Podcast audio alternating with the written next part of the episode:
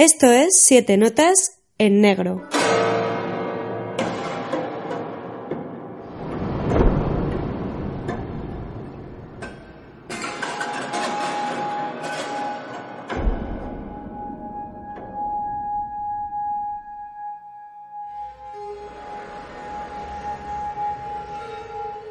¿Qué tal? Bienvenidos a este nuevo programa de Siete Notas en Negro, un programa bastante especial y que teníamos muchas ganas de hacer y sobre todo porque tenía muchas ganas de hacerlo porque aquí estoy muy bien acompañado, está junto a mí, agarradico de la mano, Ignacio Zarranz, porque va a ser un programa de mucho miedo y porque ¿de qué vamos a hablar, Ignacio? Pues vamos a repasar un poco por encima la trayectoria de una productora que yo creo que nos está dando grandes, grandes alegrías. Alegrías o, o grandes sustos también. También, también. Lo que pasa es que como estamos protegidos por, por tu perrita, por Zelda, que la tenemos aquí, por Zelda Rubinstein, ¿no? no va a pasar nada malo. Ay, pues venga, mientras suenan estas notas tan tan de miedo de la partitura de Joseph Bizarra que hizo para Insidious, eh, os dejamos con esta música terrorífica y volvemos enseguida.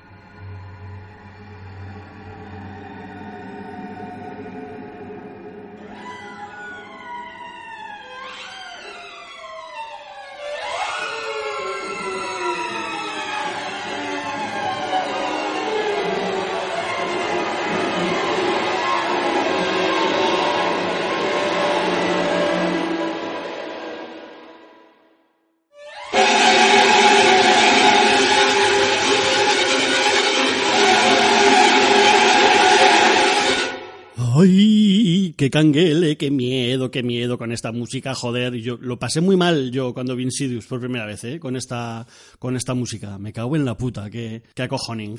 Yo es que la, la pude ver en cine y tengo que decir que aún, aún en cine aún mola más. El problema que, que tengo yo con, con, Insidious es que siempre la relaciono, y tú lo sabes bien, con, con Expediente Warren. Incluso a veces mezclo los Sí, universos. hay mucha gente que cree que incluso Expediente Warren es una producción de Blumhouse también y no, y no es así. Pero bueno, ya, ya llegaremos a ya, llegarem- ya llegaremos a, hasta ese punto. Y bueno, eh, Blumhouse, yo eh, quería hacer este programa porque, no sé, son como los nuevos Reyes Midas, ¿no? Del, sobre todo del terror y del fantástico de estos de estos últimos años, aunque ya veremos que vamos a hablar poco de ellas, pero tienen muchas otras más producciones, comedias y incluso han, ganado eh, Emmys con cosas para la tele así muy dramáticas y eso, pero bueno, y pues hablamos de Blumhouse, eh, tú sabes quién es Jason Blum, ¿sabes tú algo de esta productora, Ignacio? Algo sé, lo que pasa que, que yo sé que tú te lo has preparado bastante mejor, has visto entrevistas y demás, y es una, una figura bastante interesante porque ha sabido coger, yo creo que lo mejor de, de dos mundos. Las producciones de bajo coste, mm, tipo Roger Corman, pero también ese toque de calidad que daban otras producciones, por ejemplo, como series de Los Límites de la Realidad y demás. O sea, son producciones que tienen poca pasta, pero saben coger ese, ese pequeño presupuesto y adaptarse a, a ese dinero, que no todo el mundo sabe hacerlo, tú No, sabes no, bien. ni mucho. Y, ni, y lo que no sabe hacer todo el mundo es, es triunfar tanto como, como hacen ellos, es sacar esa rentabilidad que, no sé, yo estuve leyendo eso, que hay producciones que a- a- les han sido rentables a, a más del mil por mil por ciento, que es, es- es una auténtica barbaridad. Pero luego hablaremos un poco de los secretos que hay, bueno, secretos, o el modus operandi de, de esta productora. Y bueno, pues eso, decir que Jason Blum pues es el, el CEO, el jefe de Blumhouse Productions y bueno, pues eh, es un productor de cine, como todos sabréis que nació en Los Ángeles, California, ahí por el 69, por lo que, vamos, es un tío bastante joven para la larga trayectoria que ya tiene, porque con 49 años, que creo que tiene ahora, tiene ya más, más de 100 producciones bajo sus espaldas. Eh, no es que sea el Roger Corman de esta época, pero bueno, se le podría equiparar, ¿no? Un poco más o menos, por solvencia de sus pelis. Roger Corman decía que él nunca había perdido ni un céntimo, ¿no? Eh, ni un penique, ni nada en, en sus producciones. Pues bueno, Jason Blum ya no es que no lo pierda, sino que encima gana muchísimo dinero con, con ello y pues sus productos son eh, pues no sé las producciones más rentables casi de la historia del cine norteamericano o como o al menos de, de Hollywood como luego veremos. Decir también que pues bueno aparte de que nos gusta a los fans del género pues que Jason Blum ha estado nominado a, tres Oscars eh, como mejor película de, de la Academia como productor por Whiplash, eh, Déjame salir, eh, Get Out y la movida está del Ku Klux Klan que sacaron este año. O sea, este año está nominado a Mejor Película. No creo que gane, pero bueno, ahí sigue nominado. Es que no recuerdo cómo se llamaba. Infiltrado en el Ku Klux Klan, ¿no? Sí.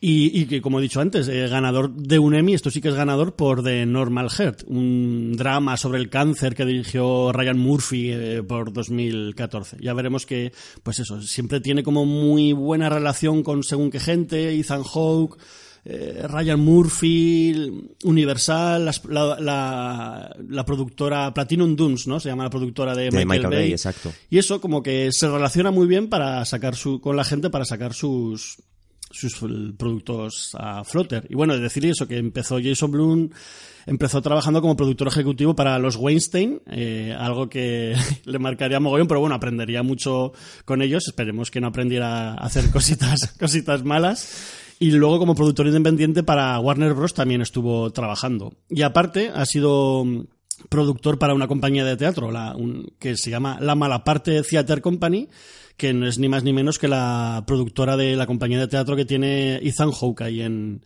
en Estados Unidos, creo que es. Y pues eso que ya veremos que, como he dicho antes, eso, pues Ethan Hawke le ha apoyado luego bastante en sus proyectos, como veremos. Y nada, que en 2000 se funda Blumhouse, en el año 2000, y pues eso, que es una productora que pretende sacar a flote producciones de bajo presupuesto. Eh, y aunque haya tocado muchos palos, pues eso, Blumhouse es la productora que ha llevado el terror a, a, todas las, a llenar todas las salas del cine en estos últimos 10 mm, años. Y tú, tú eres fan, ¿no? También como Sí, yo. sí, sí. sobre lo que estás comentando, eh, comentábamos que coge lo mejor de Roger Corman, porque como tú bien decías, Roger Corman se vanagloriaba de no haber perdido un solo céntimo en sus producciones, a pesar de haber tenido que usar incluso metraje de otras películas. Pero eh, en este caso, lo que sí que me parece es que eh, ha aprendido mucho, sobre todo de Corman y del teatro. Sus películas, sus producciones son muy teatrales, en espacios muy pequeños, casas, si nos fijamos La Purga, sucede prácticamente todo en un edificio, Insidious, eh, Oculus eh, tiene un escenario que prácticamente puede ser un, plato de teatro.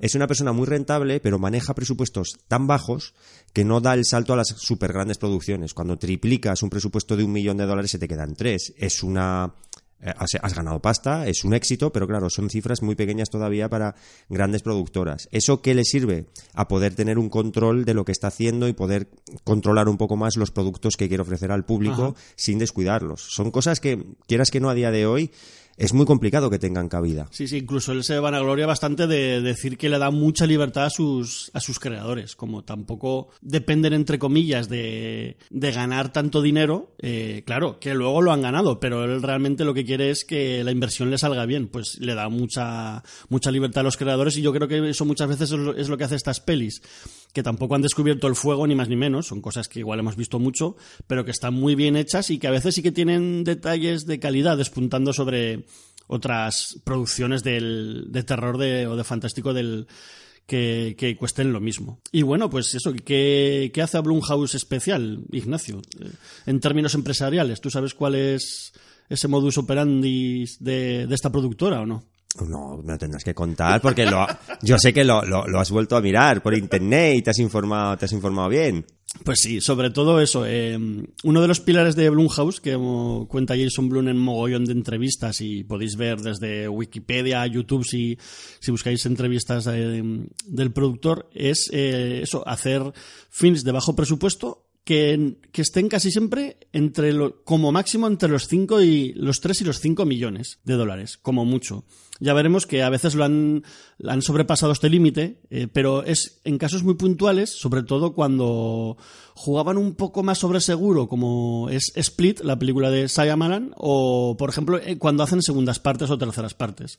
Ellos ya saben que tienen una saga que les da, que les ha dado cientos de millones, porque es así, cientos de millones de dólares, pues bueno, apuestan y no es que tampoco nos estemos hablando de presupuestos elevadísimos, sino que llegan a los 8 millones, 9 millones, 10 millones, ahí se dejan, se dejan un poco llevar más, pero eso, jugando, jugando sobre, sobre, sobre seguro. y esta cantidad hay que comentar, Iván, además que, que, como tú bien decías, es muy amigo, por ejemplo, de Ethan Hawke. Hay que entender que este actor ya tendrá un, pues, caché bastante elevado y lo ha usado En, en, un par de ocasiones. Esos 5 millones se irán una parte muy mínima a estos cachés de esos actores.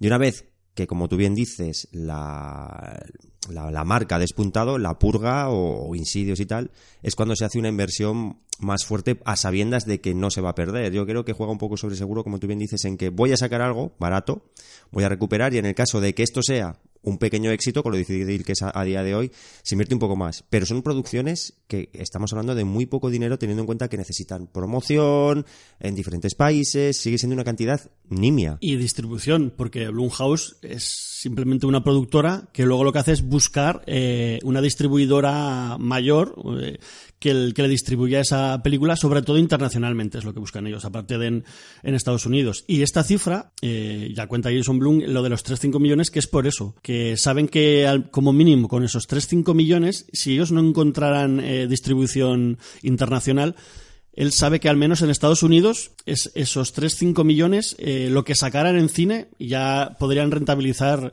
esa, esa, mínima cantidad. Pero bueno, casi siempre han tenido, han tenido mucha suerte y las películas han sido distribuidas casi todas internacionalmente, salvo las más pequeñas o más rarunas y, les ha reportado, vamos, un mogollón de, de ganancias. Además, en, en 2014, eh, Jason Blum firma un, acuerdo con Universal, el First Look Production, eh, un acuerdo que se llama así, y lo que hacen es pues que Universal tiene el, el derecho de ser los primeros que dan el visto bueno a, una, a, las producciones que salen desde Blumhouse. Entonces ellos la ven, la peli, y deciden los primeros si quieren distribuir eh, esa película o no. O, y así ya daría paso a que otras distribuidoras, otras grandes compañías la, distribuyeran por, por el mundo. Pero bueno, sí, veréis que muchas veces Universal está ahí al principio de los títulos de Blumhouse es precisamente por, por este acuerdo que creo que dura 10 años, o sea que hasta el 2024 Universal tiene ahí el, el ojo puesto en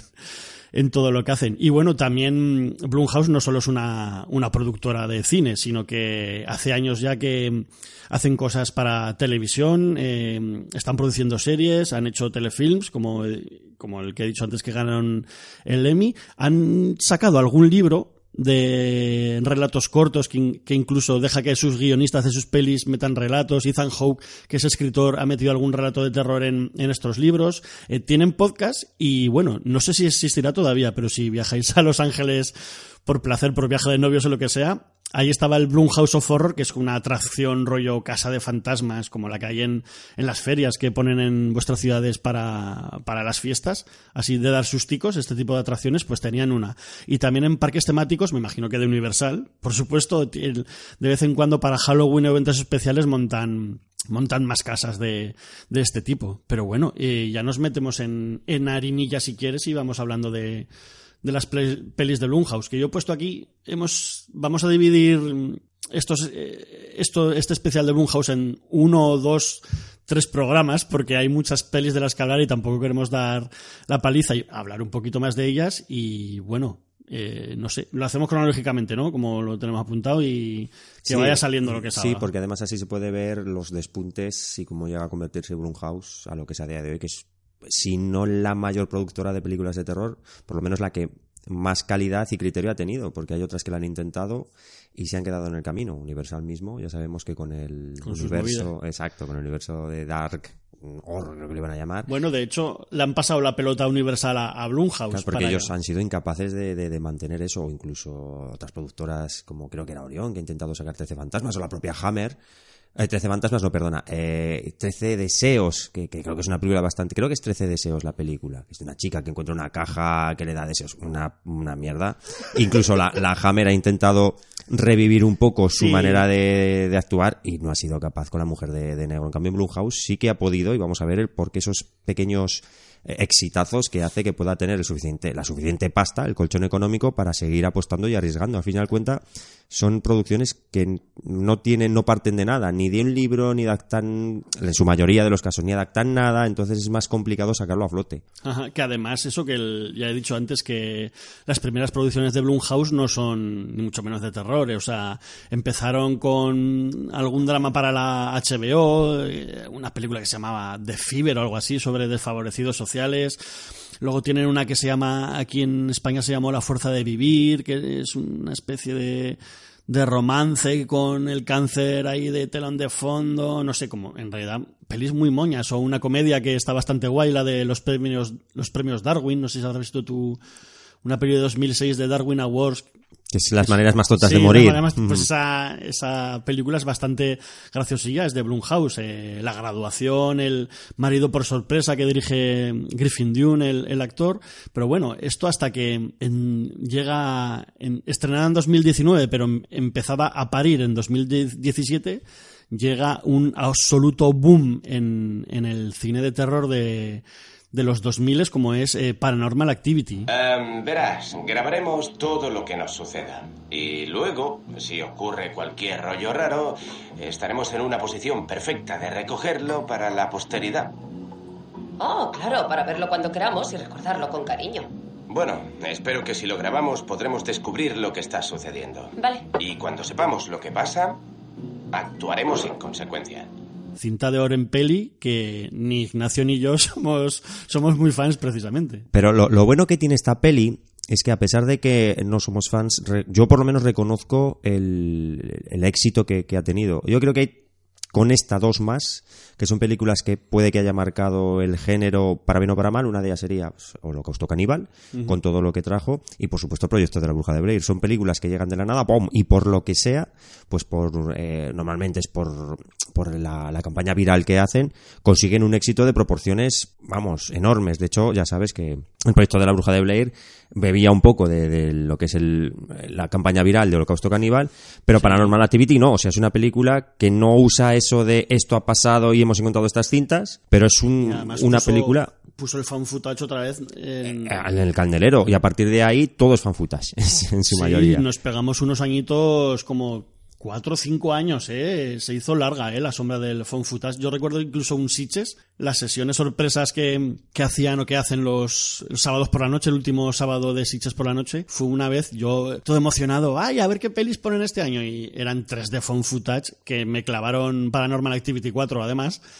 Y hostia, era como, no, más fan Más no. no. en el 2000 ya 12 o 10 o 14, no sé qué año era, era joder. Y bueno, Paranormal Activity se, se estrena en salas comerciales 2009, pero eso, eh, todo se empieza a gestar en 2007, cuando, cuando aún no estaba Blumhouse metido, ni Jason Blum metido por el medio.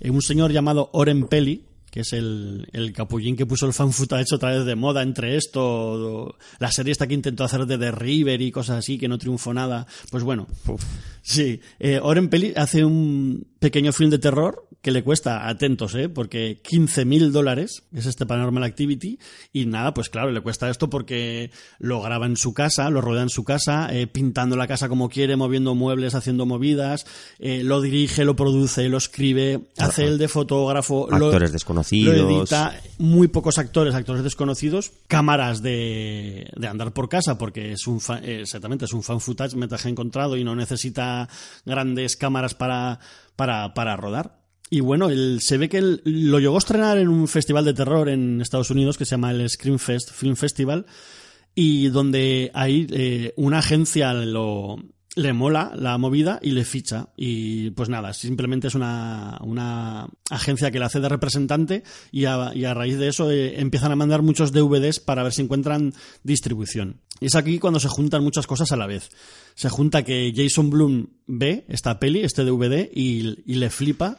Y entonces se junta con Oren Peli para intentar reeditar un poco la peli y que sea un poco más comercial y que llegue a más a más festivales, a más salas y así encontrar, eh, si tú lo estrenas en muchos festivales, pues encontrar distribución más, más rápidamente. Pero se ve que ellos querían sobre todo estrenarlo en Sundance, pero no, no lo seleccionaron finalmente. Pero bueno, mientras estos, estos dos estaban ya trabajando juntos, la cosa es que el DVD llega a DreamWorks y a, y a Paramount.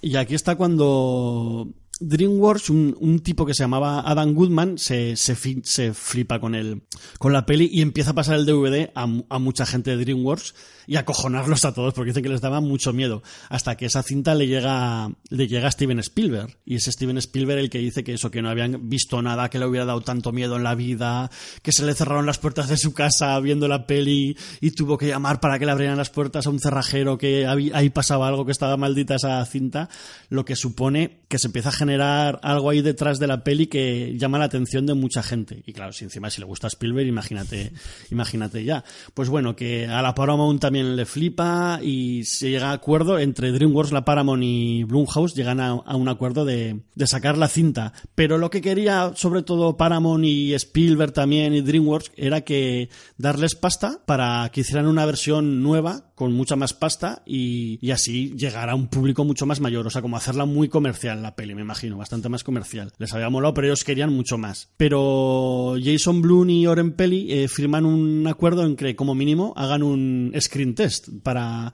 para la gente. Y se ve que, que el Adam Goodman este estaba en el screen test y veía que la gente se salía del cine. Y en plan de, joder, pues vaya mierda hemos comprado, pero qué cojones es esto. Pero no, no, lo que pasaba es que la gente se salía del cine porque estaba tan acojonada que no aguantaban ver la peli. Entonces se les abrieron a todos los ojos y decidieron estrenar el, el largometraje tal cual estaba en, ahí en septiembre de 2019 y es lo que llega a nuestras a nuestras salas. Y es eso, pues una peli de 15 mil dólares llega a tener hoy en día un- una recaudación total en todo el mundo de 193 millones de, de dólares. Es que es así sí que se puede considerar uno de los mayores éxitos financieros de. Es la película más, más rentable de la historia. Eh, creo que de Hollywood, aunque yo creo que de la historia es de la película más rentable. Y yo creo que no va a ser superada ya más. Es que es- es- son 15 mil dólares y recauda 195 millones. Es que es una auténtica salvajada. El caso de, de esta película a mí me parece curioso. Comentabas una serie de River y ahí, claro, eh, en Paranormal Activity yo creo que por lo menos, a pesar de que yo creo que la película es demasiado pausada y a mí particularmente no me gusta, ahora en peli tiene muy claro lo que quiere hacer. No es lo mismo como pasa en, The River, en la serie de River. El lenguaje es, diferente, el de una serie o una película.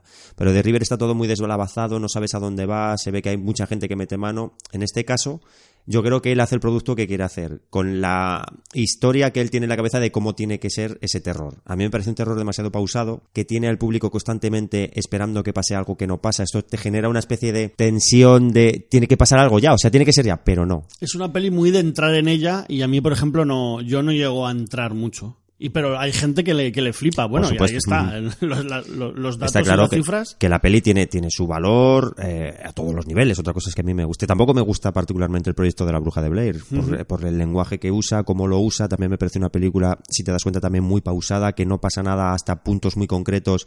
Vemos la tensión de esos personajes, igual que sucede en esta Paranormal Activity, la tensión que generan los personajes, que además me parece que salen, la película la llevan dos, la pareja, la pareja protagonista. Son cosas que, por ejemplo, el hecho de que te pegues viendo durante un minuto como la pareja duerme esperando que pase algo y lo que consigue ese momento es que se mueva un poco la sábana y sea todo el- el acto paranormal que te da, sinceramente a mí digamos que me aburrió. Entiendo que la película, insisto, tiene sus valores porque también es complicado, complicado llevarla. Lo que ya no sé es si en la cabeza de, de Jason Blum o de Oren Pelli la película desembocaría en lo que ha desembocado. Parece que, Que a son mí- cinco partes además. Eh, sí, son cinco partes, el remake japonés, El, Tokyo Nights me parece sí, que sí, era. otro, en fin. El cinco partes, el- bueno, y la, el- la de, de Market Ones, no sé cómo se la de los mexicanos. Esos, Los señalados. Los señalados son seis partes en total que, que a mi modo de ver, a mí cada vez sí que me han ido gustando, quitando la última, la cinco que no la he visto, a mí ca- cada vez me han ido gustando un poquito más. Claro, pero porque cada vez se ponen como más, eh, va más a, más a piñón. De hecho, los señalados, a mí es la que más me gusta y es la que va, lleva un ritmo más acorde a lo que, a lo que yo busco. Suceden más cosas Sí. y digamos que hay más tensión eh, ocular, por así decirlo. Eh, eh, Hay para comunicarse con el ente, porque además todas las películas están enlazadas unas con otras. Ya no sé si cuando se gestó la idea querían llegar a donde se han llegado a esta especie de culto Yo creo que no, yo creo que no. Claro, exacto, o sea, me refiero, ya no sé si eso lo tendría en mente Oren Peli, pero sí que están todas enlazadas y en este caso los señalados tienen momentos muy interesantes porque te van enseñando gente que está introducida en ese culto. Además, a mí me hace mucha gracia cómo se comunican con ese ser, espíritu o ente malvado que es con, con el juego del Simon, ¿no? Que usan varios colores y es sí es rojo y no es amarillo. Por ejemplo, no recuerdo la secuencia, pero ahora sí. Y ver las preguntas que le hacen, cómo contesta ese, ese juguete y todo lo que va generando, esa particularmente los señalados sí que me gustó, me gustó bastante. Pero tiene un ritmo mucho más, eh, mucho más rápido que la original. Más de película convencional y simplemente usan el found footage, eso, para, para seguir la línea de, de las otras pelis. Pero bueno, ya hablaremos eh, cuando lleguemos un poquito. Tampoco nos vamos a explayar mucho con estas Paranormal Activities.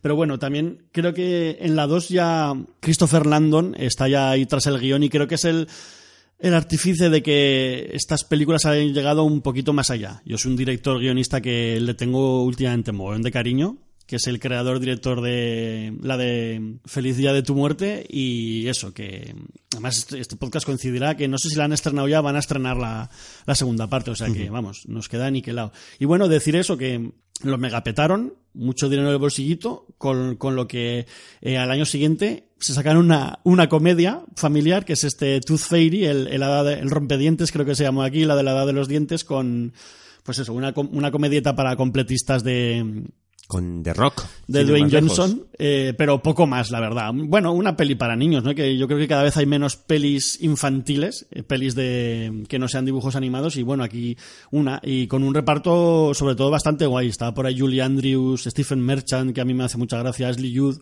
o Seth MacFarlane, pero bueno, que yo qué sé, pues estaba de rock y cuando empezaba a tener ya bastante tirón, 2010, y me imagino que estos 5 millones de presupuestos irían casi todo en The Rock y pues eso, que se llevó 112 millones de taquilla, quiero decir que los tíos no, no fallaban, no fallaban, pues eso, para seguir este mismo año con, con Paranormal Activity 2, si les había ido bien, ¿por qué no, por qué no seguir con con esta mandanguita que la dirige ya Todd Williams, no está ahora en peli, está como ya por detrás supervisando, pero bueno, yo creo que este señor ya también ganó su dinero, eh, se metió a producir y oye, pues hace bien. Pero y bueno. continúan con el Fun footage, cosa que, por ejemplo, el proyecto de la Bruja de Blair no hizo. Con el libro de las sombras ya es una película más convencional. Aquí no continúan con el Fun footage. una película que a mí me, mola bastante y no, no le gusta a la gente. ¿eh? ¿El libro de las sombras? Sí, sí.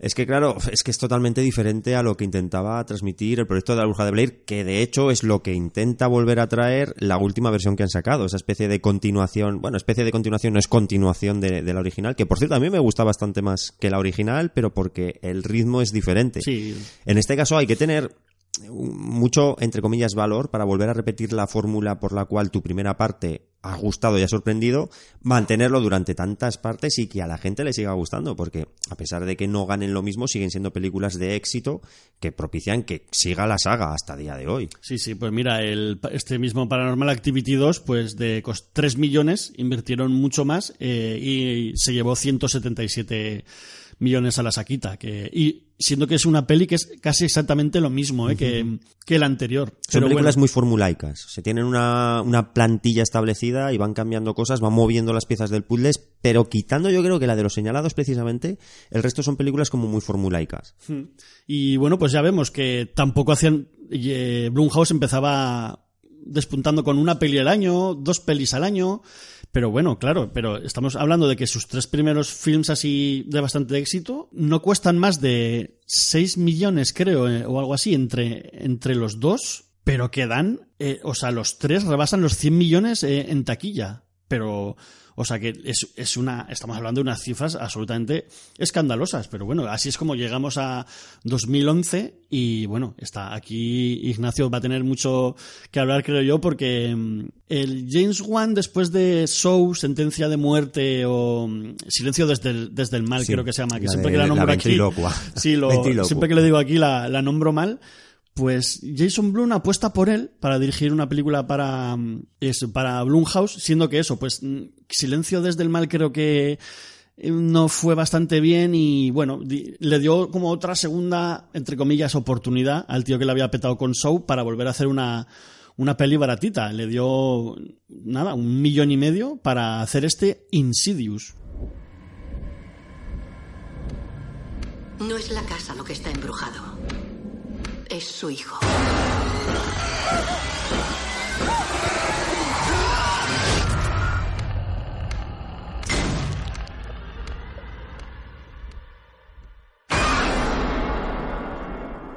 Película que a mí me parece tremenda. Ya, ya- yo ya parto de la base de que Silencio desde el Mal me parece una película como que es bastante desconocida y estéticamente me parece muy chula. No, no inventa nada nuevo, pero sí que es una película que estéticamente tiene un- unos colores muy marcados, que es algo que heredaría Insidious, que no deja de ser, entre comillas, un remake encubierto de, de Poltergeist. Yo la pri- de hecho, la primera vez que la vi, pensaba que estaba viendo un remake de Poltergeist. Estamos hablando de las diferencias porque el remake de Poltergeist que sacaron era horroroso. Digamos que coge una idea base, unos cimientos, para levantar una historia que, volvemos a decir lo mismo, no inventa nada nuevo, pero lo hace de un carácter muy marcado. ¿Qué hace? Imprimir eh, su propio estilo a la película y crea una especie de universo alternativo em, extra fantasmal, como quieras llamarlo, que crea una especie de escuela. Los colores son muy, eh, muy diferentes a lo que vemos cuando el metraje es normal. Los fantasmas que vemos estéticamente, sobre todo las caras, Muy, muy japoneses, ¿eh? muy de cine asiático, para mi gusto. eh. Yo lo, lo veo una, una especie entre mezcla entre cine asi- asiático y cómic, con sonrisas muy marcadas, caras que eh, son alegres pero realmente son aterradoras, mucha niebla en el suelo, no ves más allá de tus narices, el uso de las luces, los candelabros antiguos para moverse por ese mundo me parece maravilloso porque yo asocio igual que puedes asociar con la mujer de negro, una época victoriana con esos candelabros, en la oscuridad que asusta al hombre, gracias a esa especie de, no sé, candiles, candelabros, es lo que ilumina el camino. Gracias a eso va creando una estética propia, que es algo que, por ejemplo, tiene marcado Rob Zombie. Tú ves una película de Rob Zombie, te puede gustar o no, pero sabes que es de Rob Zombie. Ajá. En este caso pasa lo mismo. La estética es tan marcada, por eso confundo yo tanto Expediente Warren con Insidious. La estética es tan marcada que hace que tenga una entidad propia. Además es que creo que está muy bien llevado. Coge cosas de muchos lados, las mezcla bien, las agita para que nada desentone y tenemos una película que para mí súper divertida y con un concepto que ya veremos que cuando eh, agrupa la 1 y la 2 dices, la leche, ¿cómo, cómo está concebido esto? ¿Cómo, cómo lo harían todo a la vez? Es- yo Sí, insisto que es una película que a mí me gustó muchísimo por muchos puntos. La Está banda sonora acompaña un montón Sí, también. la banda sonora que hemos puesto antes es bastante. da mucho canguelete. Ahí con esos chelos ahí que parece que te están rayando las orejas por, por dentro. Y eso, pues lo que ha dicho Ignacio, un tren de la bruja maravilloso y una peli que mezclaba muy guay varias cosas, ¿no? Porque era peli de fantasmas, pero podía ser como peli como de viajes astrales, De de, posesiones, posesiones. claro, ahí está la jugada. Estaba muy guay. Y, y- y que James Wan demostró que era un maestro dirigiendo terror y haciendo del poco presupuesto eh, no algo negativo, sino que le daba alas a, pues yo qué sé, eh, no, no podemos rodar, o sea, rodamos con luz más natural y lo que hace el tío es dar unos sustos de día, o sea, con, con, con luz de día acojonantes. Yo recuerdo el susto de la cocina, la primera vez que lo vi me acojoné con el fantasmica ahí detrás de Patrick Wilson, o cuando la tipa está limpiando con esos fantasmas merodeando a plena puta luz del día y consigue acojonar.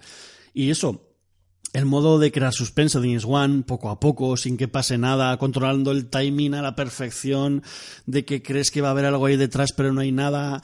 O sea, sobre todo lo que tiene el cabrón, que es un, es un maestro con planning, la cámara así, escondiendo lo que quiere esconder, dejándote ver lo que él quiere para luego darte el, el sustito o el no susto y te pone muy muy nervioso, toques de humor muy guay para desengrasar cuando menos te lo esperas, joderte otra vez con el susto, como la aparición de los del grupo este de, entre comillas, cazafantasmas que, que se les une. No sé, para mí un, un absoluto, una absoluta obra, no voy a decir obra maestra, pero sí un, un caramelito bien gordo para los fans del, del cine, del cine de, de terror. Y bueno, pues lo mismo, una película que consigue casi 100 millones de dólares en, en taquilla, que consigue elevar a James Wan a un estatus muy guay como director que le hace luego que apuesten por él para sus expedientes Warren, otras, otras productoras.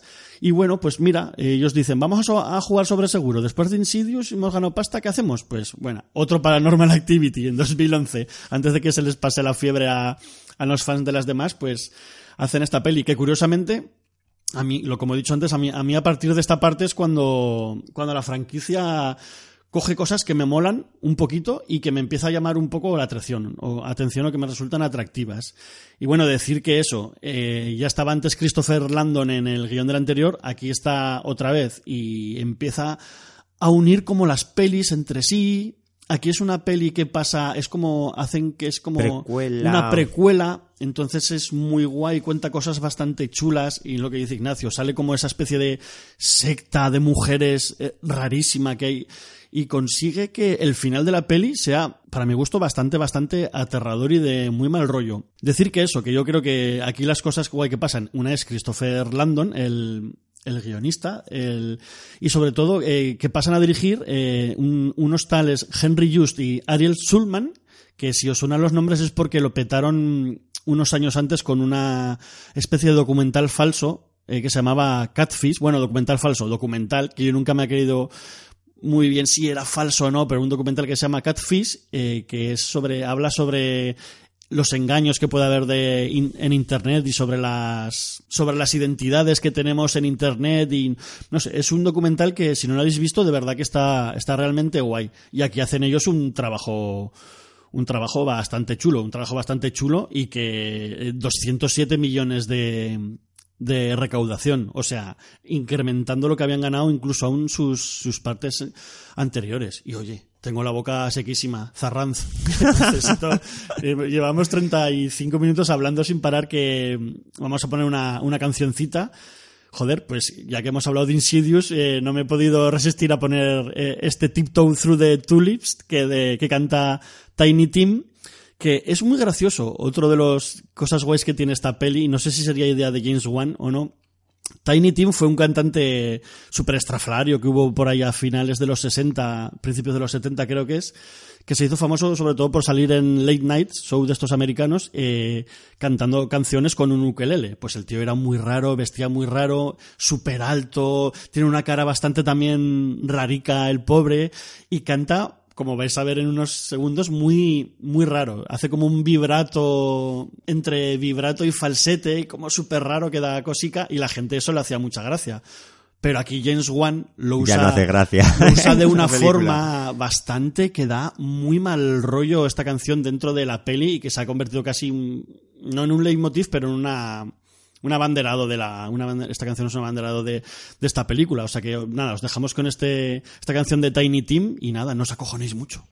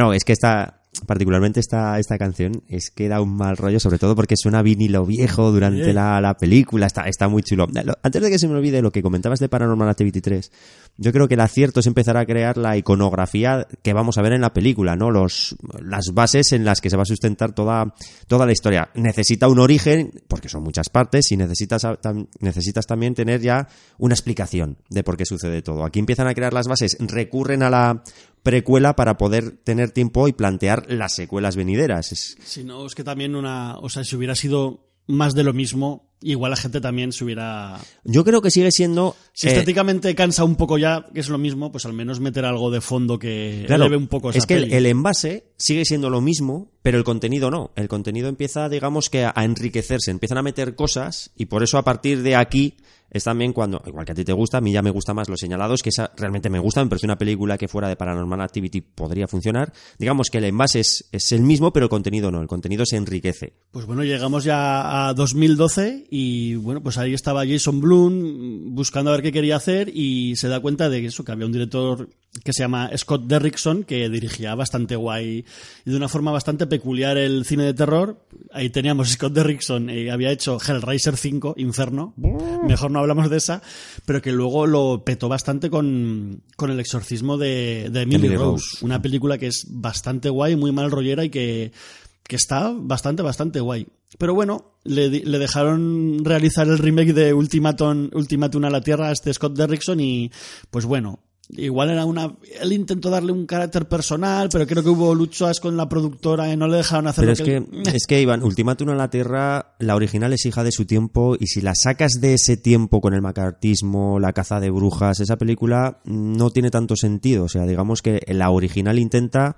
hacer algo que no se había hecho. Los extraterrestres no tienen por qué ser malos, no tienen por qué joder nuestro, esti- nuestro estilo de vida, pueden incluso ser, eh, dejarnos algún mensaje de, de paz, por así decirlo. Eso es lo que es Ultimátum en la Tierra en una época donde la ciencia ficción era la- el baluarte para la, la queja social. Y que fue una peli súper sencilla y aquí intentaron darle un carácter de todo mega, más grandilocuente. mega producción y no, se, no se aleja, se aleja de lo que es el último Túnel a la Tierra original. Yo sigo pensando que este remake tiene sus valores de producción. Es una película que no le puedes a nivel técnico, no le puedes sacar ninguna pega.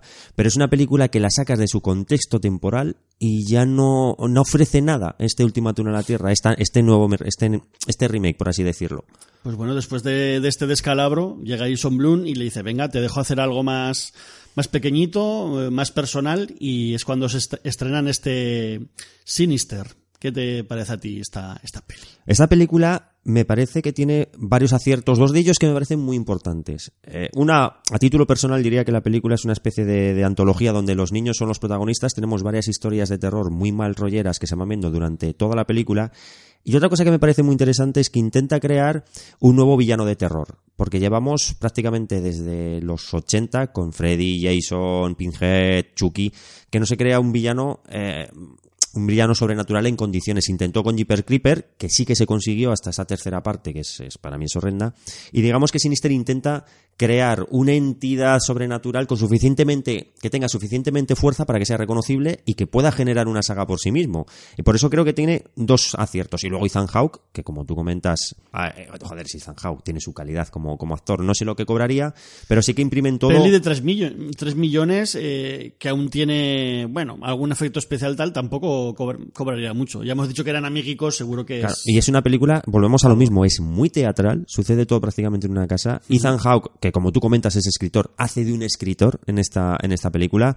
Y el concepto en sí es muy sencillo. ¿Qué tiene la, el arte? Otra vez en la estética, en el uso del sonido que me parece acojonante. Yo eso hablaré luego, pero en cine yo reconozco que la peli me gustó sin más, pero la he podido ver el otro día me la vi en la cama, yo solo en casa con los cascos puestos y me cago en la puta, lo pasé muy mal, Mal. y es por cómo usan las imágenes y sobre todo el sonido. El sonido, el sonido, si, si te paras a comparar, a mí me parece un sonido muy, eh, muy Silent Hill, muy Yamaoka. Son como sonidos, cuando vemos esas eh, pequeñas historias de los niños, Sí, sí. es sonido como muy de máquina industrial, muy que te atrona la cabeza, muy. Y eso me recordaba mucho al uso que hace Akira Yamaoka en las sintonías de Silent Hill 1 y 2, ¿no? Que cuando Sí, estás jugando tienes unas sintonías preciosas, pero de vez en cuando suenan mientras estás en la acción esos ruidos esos ruidos industriales que digamos que te molestan, o sea, lo estás oyendo y dices, joder, me- me hace sentir molestia. Por eso está tan guay el, el concepto, estás viendo unas imágenes que, que en su base son aterradoras y escuchando un sonido que te genera malestar. Y es eso, es, es una historia bastante mágica que yo creo que acaba sin más. A mí, por ejemplo, ese. Bueno, es un podcast con muchos spoilers, eh, lo sentimos por no haberlo dicho antes, pero bueno. Ese final, por ejemplo, ese susto final, sí que me parece algún. un Muy poco- fácil, es muy Muy fácil. fácil, un poco Ujú. gratuito. Hay algún, algún sustito de ruido un poco gratuito, pero que, oye, que leñe, que funcionan muchas veces. Al final, pues mira, si está bien hecho, funciona y da, da miedito. Y al final, las pelis, hay mucha gente que se queja de. Es una peli solo de sustos. Bueno, si está bien hecha, tiene su mérito, entre comillas, hacerlo. Y eso, es decir que las películas de, de Super 8 que, que salen en pantalla, Scott Derrickson qu- quiso grabarla con Super 8 y yo creo que se nota y da Más mal rollo aún. muy mal rollete en la, en la peli. De hecho, hay una escena con una piscina de por medio en que. No sé si la recordará Ignacio, que la- hay una familia atada en hamacas y los tiran al agua y esa escena es bastante larga y la rodaron con actores de verdad y les debió dar problemitas para que nadie saliera, iba a decir lastimado, para que nadie saliera ahogado directamente. Y La- eso, Las muertes de los niños que generan los niños son bastante burras. Por eso mm, comento que son como mini historias de terror. Vemos, eh, básicamente tienen el mismo, el mismo, la misma manera de construir las escenas. Una escena idílica familiar donde vemos a la familia X y cómo va degenerando eso hasta que el sí, niño de la familia acaba con ellos de las maneras más brutales. los títulos de las de las de los Super 8 son muy guay. eh. Día en la piscina, Sí, eh, barbacoa. Mi, mi cumpleaños. Barbacoa es quemando a la familia dentro de un coche, o, o sea, uy, da muy mal, da muy mal, muy mal rollito. Y eso decir que la, la música es del genial Christopher Young, al que todos adoramos desde que hizo Hellraiser, pues ha seguido dándonos maravillas para el cine de terror asombrosas. Pero bueno, y eso lo que hemos dicho, lo que brilla sobre todo es el apartado sonoro, con mogollón de ruidos, crujidos, sonidos raros y o cierto tiempo, tipo de canciones que meten, además de la banda sonora, para, para crear mal rollo. Y eso, podéis buscar el soundtrack y ver los grupos que hay metidos por ahí, porque hay grupos de electrónica oscura muy raros. eh, bueno, aunque también está Boards of Canadá, que es un grupo que a mí me mola mucho. Nuevamente, la canción aquí utilizada no tiene que por ser una canción muy terrorífica per se, pero aquí utilizada da, da muy mal rollo. Eh, sale, sale en Suno, que es un grupo que hace una especie de doom metal rarísimo para crear atmósferas, que algunos seguro que conocéis y...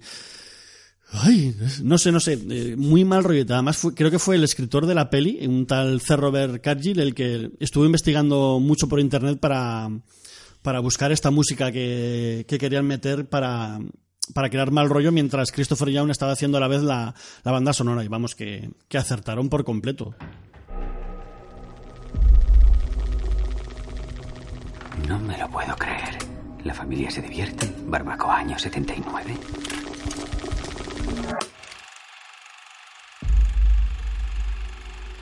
Es la familia que vivía aquí.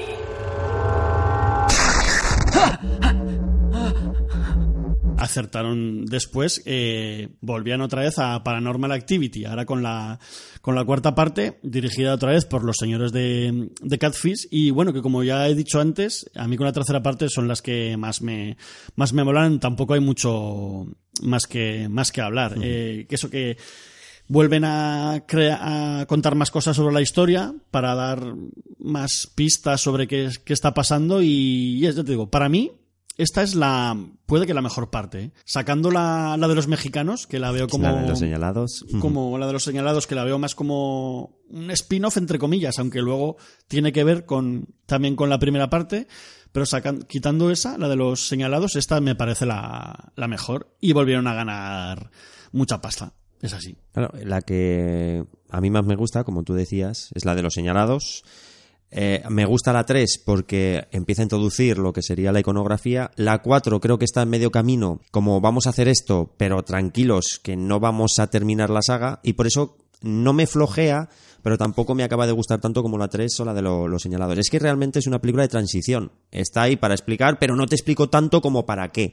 Para que hacer el cliffhanger de que esperes con ansia la siguiente película que luego no llega, porque los señalados lo comentaba antes, puede funcionar como una película fuera del universo de Paranormal Activity, a pesar de que, spoiler, al final de la película lo unen todo.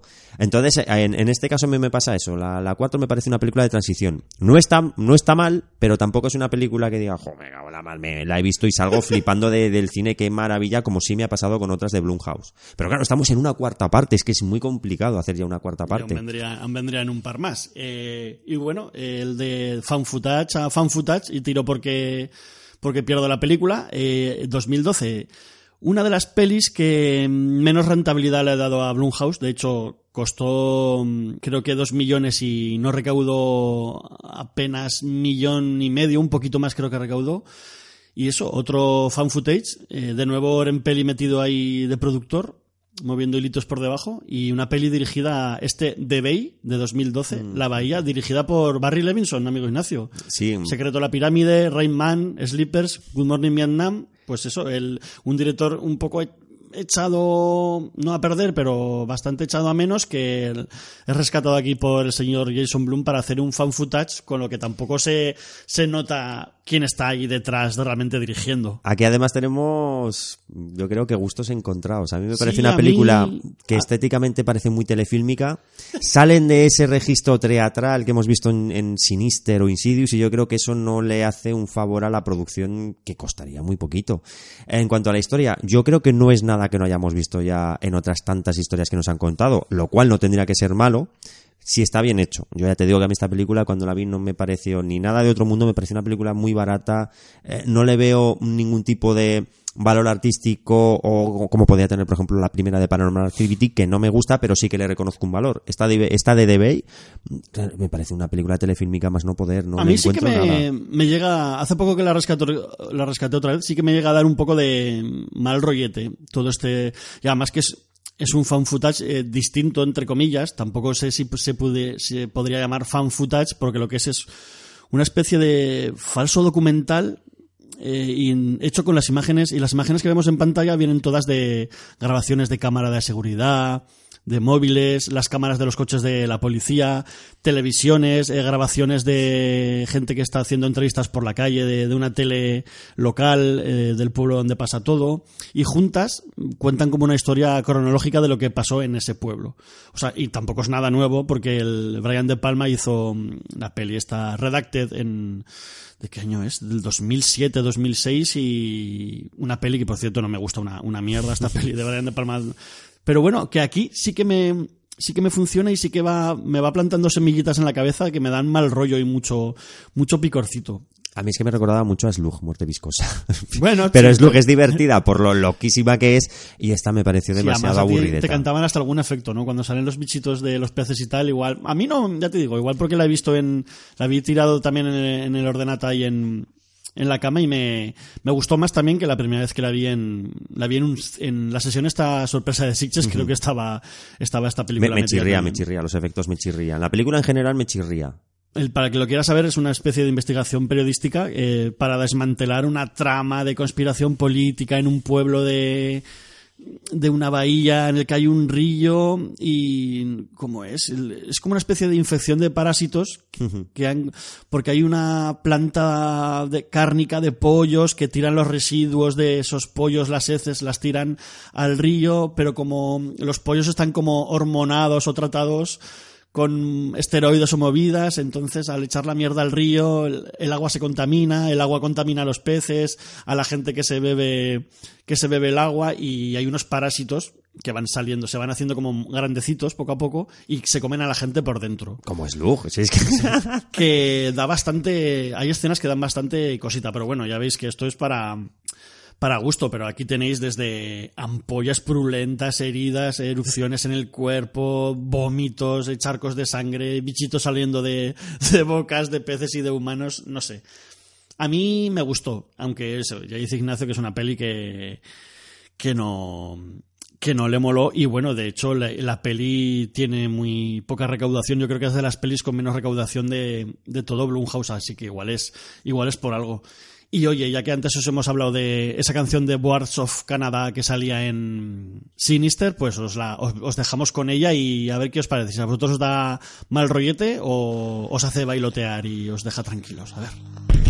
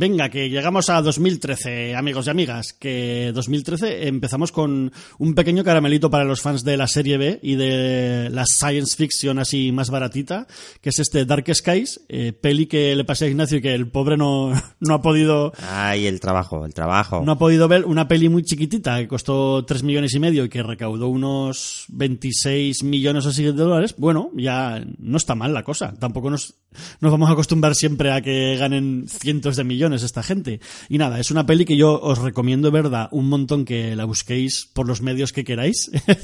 es sobre una familia que empiezan a pasar fenómenos inexplicables en casa y poco a poco se dan cuenta que igual eso tiene que ver con una posible abducción alienígena y que ellos lo que quieren es salvar a sus hijos de que no les pase nada. O sea, una peli muy barata, muy sencilla, que utiliza sus recursos a la perfección y que eso, pocos efectos especiales, cuando se usan, se usan muy guay, eh, que se centra más en insinuar cosas que en mostrar, o si no tienes pasta, gran acierto. Y sobre que todo, tenía que haber hecho Coscarelli en su última de Fantasma. pobrecito, y la rodó en el garaje de su casa. madre mía, madre mía. y que se apoya sobre todo en dos muy buenas actuaciones que son los, los padres protagonistas. Este Jake Brennan, que lo habéis visto en muchas serie B, serie- series, etcétera, y sobre todo de Kerry Russell, que está muy guay. Eh, pues la, muchos ahora sonará porque es la protagonista de la serie esta de Americans, con la que lo ha petado bastante estos últimos años, y que seguramente muchos otros y muchas otras recordaréis por, porque era la protagonista de Felicity, a finales de los 90, pues que era una serie muy guay, muy guay, muy guay. Y bueno, un pequeño papel para J.K. Simmons, eh, ya sabéis, el señor este calvo que actúa muy bien y grita mucho, Spider-Man de como Raimi. veremos luego en, en Whiplash, ahí os dejamos ese avance, y que nada, que os- yo recomiendo mucho la peli. Como os recomiendo también que a Ignacio, mira, no hemos hablado, no sé si le gusta, este dos- 2013, la peli más personal de Rob Zombie para mi gusto, y la que más me mola de él, este Lords of Salem. ¿Qué te parece a ti esto?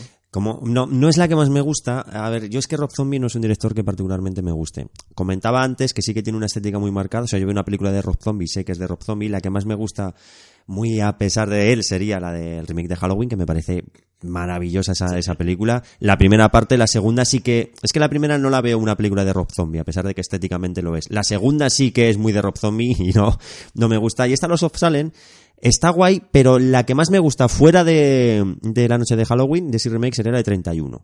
Que yo creo que es No la más- o sea, me parece que- que la que más me gusta, teniendo en cuenta Sí, que sí. Rob Zombie no me gusta. O sea, la casa de los mil cadáveres no me una gusta, Ordenador del. Diablo no me gusta. Las he visto todas. O sea, yo tengo la costumbre de ver y luego criticarla y ponerla a caer de un burro. Y esta Los of Salem me, me parece que tiene cosas interesantes. Estéticamente, insisto, es una película muy chula, pero sigue siendo muy de Rob Zombie. Me parece demasiado paranoica para, para mi gusto. Yo creo que eso ya es, su peli más personal para, para mi gusto y que eso, es- eso ya es mucho, mucho decir porque es un tío muy personal siempre en sus producciones. Y eso, pues, otra peli más ceñida, en, centrada en insinuar, que en, que en atiborrar a la gente con su puta imaginería, que a mí ya me cansa un poco. Y por eso Halloween 2 no me gusta, precisamente. Eh, eso, y yo creo que aquí la peli gana enteros por eso. Porque sí que hay mucho de Rob Zombie, pero insinuando más que, más que mostrando muchas cosas. Por eso, de hecho, luego, después de esto, hizo 31, que ahí ya y se le va la, la, la olla dire- directamente y saca, saca cosas y recargando todo. Hay hasta- hay hasta un enano nazi mexicano. Es que, es que es Me una- recordaba en ese caso a Disturbios en el Cementerio, que es a ver qué barbaridad va a sacar en la siguiente, en la siguiente toma. Y bueno, yo recomiendo, no es una cinta fácil, pero os recomiendo mucha, mucho verla. Es muy psicológica, muy mal rollera y hay que entrar un poquito en El reparto está muy la bien. peli. ¿eh? Sí, hombre, El y además, es muy eh, bueno. joder, aquí hace un, re- un rescatando mucha actriz Scream pseudo Queen. olvidada, pues yo que sé, desde Meg Foster a, a Dee Wallace, que todos la queremos un montón. María Conchita Alonso está aquí y bueno, y está si no la conocéis, eh, Patricia Quinn, que es la que hacía de Magenta en Rocky Horror Picture Show, o sea que, pues eso, a- al señor zombie le gusta siempre, le gusta siempre que su mujer enseñe las tetas y el culo en sus pelis y, y meter, Serimul, y meter, y meter gente que él adora de, de- porque es- él es fan del cine de terror y mete gente que Y ahí está de Wallace. que la adora. La, la madre de América, sí. La, la madre que peor lo ha pasado en la historia del cine americano. Y lo hace muy bien. El reparto está muy bien, pero porque son también actrices muy consagradas ya. O sea, no, no, no son gente que no sepa por dónde va en este tipo de films. Ay, y bueno, llegamos hasta 2013. eh, el- hay cosas muy importantes en. a, a- a raíz de esta película porque ahora viene La Purga de James de Mónaco, peli que le mola también bastante Mucho, a, mucho, mucho. a nuestro colega Ignacio y que, pues eso, aquí pasan dos cosas muy importantes. La primera es que aquí es donde entra vi- en vigor el contrato que Blumhouse firma con Universal para distribuir, bueno, para distribuir, para, para ver sus pelis por primera vez y eso, aquí es donde entra- entra ese contrato y también es la primera vez que Jason Blum eh, produce una peli junto, junto a... ¿Cómo se llamaba la compañía esta? Se me olvida siempre. Platinum Dooms, Platinum Dunes, que es la compañía de Michael Bay. compañía de Michael Bay, pero bueno, él ya declaró, declarado alguna vez que él no conoce apenas a Michael Bay, que sobre todo él trabaja con otros de sus dos socios y que bueno, que sí, está guay tener el nombre de Michael Bay ahí para, para anunciar esta peli, pero eso que Pero apenas... está, está muy desligado el nombre de Michael Bay de Platinum Dooms. Este- estéticamente me refiero a mucha gente que conoce Platinum Dooms, pero no sabe que es una productora de Michael Bay, porque Michael Bay a qué se asocia, pues a Transformers y a películas de altísimo presupuesto con explosiones. Platinum Dooms, eh, digamos que es lo contrario. Sistema de transmisión de emergencia anunciando el inicio de la purga anual. Al sonar la sirena, todos los servicios de emergencia quedarán suspendidos durante 12 horas. El gobierno les agradece su participación. ¡Socorro! ¡Que alguien me ayude! ¡Solo necesito un sitio seguro! ¡Alguien puede oírme! ¡Por aquí! ¡Charlie! ¡No! ¡Por aquí! ¡Deprisa! ¿Por qué le has dejado entrar en casa? Y bueno, pues eso, aquí llegaba este esta purga de James de Mónaco, eh, película que a mí en su momento mm, me gustó, pero no llegó a, no sé cómo decir, a, a calarme del todo, a que realmente me, me molara. Le veo un trabajo muy guay en el, en el concepto de la peli, o sea, James de Mónaco te lanza una patata calentita a la, a la puta cara eh, y hace una crítica social bastante guay, pero creo que está un poco desaprovechada. También por eso, porque nos centramos, una película bajo, supuesto, bajo presupuesto, nos, nos centramos en esa casa, en lo que pasa en esa casa, a esa familia, y se vuelve ya más un concepto más de home invasion que de sacar partido a toda esa crítica social y americana que el James de Monaco nos podía haber dado, pero bueno, luego tenemos las demás partes en las que sí que se ahondará más en ese sentido, pero bueno, a ti es al que te mola realmente esta peli que, está, que está bastante guay. A mí lo que me gusta de esta película es que usan, por así decirlo, una técnica muy en los límites de la realidad o la dimensión desconocida. Te presentan un futuro distópico, pero que tú sabes que es el futuro, pero realmente no hay nada que te indique que es tal, ¿no? Porque está ley que se aprueba de que una noche al año puedes hacer o te salga de los santos cojones para evitar la delincuencia. También la usa, como tú dices, crítica social, que es, básicamente se hace para limpiar las calles de indigentes y, y demás. O sea, tenemos este futuro distópico, esta realidad alternativa que es Sí, tal. Además, ahora con, con Donald Trump ahí de presidente, vamos, adquiere ya unos niveles de crítica y de realidad casi acojonantes. ten en cuenta que la ciencia ficción lo que intenta es adelantar los, los hechos venideros. A mí me gusta mucho esta película por eso. Te presenta este futuro que no hay nada que... no hay robots, no hay naves espaciales, pero sé que sabes que estás en un futuro, por así decirlo. Se convierte en una especie de la noche de los muertos vivientes, asalta a la comisaría del Distrito 13, bebe de distintos puntos, pero la película en sí yo la veo muy compacta. Eh, también vemos esa crítica social al vecindario maravilloso, todo sonriente, que en el fondo están más podridos que, que el- que la hostia. Cada uno, la envidia que tienen del éxito del vecino. Tu éxito es mi fracaso. Es la conclusión que yo saco con esta película es que la, la gente que, que vive en ese vecindario es que considera que el éxito de esta familia, gracias a vender esas, eh, esos sistemas de seguridad para las casas, el éxito de esa familia es el fracaso de ellos. Y lo hacen mi gente cuando intentan entrar a cargárselos. Es una película que tiene muchos puntos de vista muy divertida. Me parece muy divertida, a pesar de que es muy mal rollera. Contamos con, también con Ethan Hawke otra vez, que es un actor de primer orden. Y también salía la actriz de Juego de Tronos, Linnea Headey. o- Lena sí, Lena sí, que también me parece una actriz muy, muy buena. O sea, esa mujer tiene un punto de calidad en Juez Dredd haciendo de mama, lo hace que te cagas. Tiene otra que es una especie de. no recuerdo el nombre, que es una especie de la invasión de los ultracuerpos. Bastante interesante. Tengo que mirarlo, ya te la diré, que si no la has visto, está bastante Pues no- chula. no me suena, ¿no? Es una película de reflejos, de doppelganger, me parece que son las figuras que son como nosotros. muy interesante, muy interesante. Y creo que ambos, que son los que llevan el peso de la, de la película, están muy bien. ¿Qué hace además otra vez? Imprime un sello, imprime una cosa que es reconocible. Las máscaras que llevan esta gente, estas turbas enfurecidas, se han convertido también en algo muy, muy representativo de la saga de, de la purga. Yo creo que lo bueno que tiene, eh, en este caso Blumhouse, es que a cada película intenta imprimirle algo que tú puedas reconocer luego. Lo hace en Sinister, lo hace en Insidious, con diferentes puntos la música, Sí. la estética, en este caso es con las máscaras. Y se convierten en. Se ha convertido en una de las abanderadas de, de Blumhouse. O sea, desde Insidious, La Purga, todos, todos sabemos que estas pelis son de Blumhouse. Y encima cada una, pues unas pueden tirar más hacia el terror, otras estas un poco más hacia la serie B, el thriller, el. Pues eso, la, la distopía social, estas cosas. No sé, está bastante. Está bastante bien, aunque yo, eso, creo que en su segunda parte, que es más loca y, y más serie B, más descomplejada, eh, todavía es mucho. Es mucho, mucho mejor. Es pero- más, más rescate en Nueva York, ¿eh? Sí, sí, sí. A mí, Totalmente. a mí la 2 me flipa y es. Y son pelis de serie B total, o sea, los que muchas veces se han criticado estas pelis, pero esto es lo que nosotros veíamos en los 80, es la purga 2, anarquía, es, es eso, es lo que muchas veces echamos de menos, pero un concepto un poco modernizado y actualizado y que a mi gusto funciona, funciona muy guay como divertimento y, a la vez como, como parabola social, o sea, está muy, me parece hiper acertado y a mí yo me lo paso pipa, con, sobre todo con las dos últimas de la, de la purga, me lo, a falta de ver la serie, que ahora hay serie en televisión también, me, me lo paso pipa.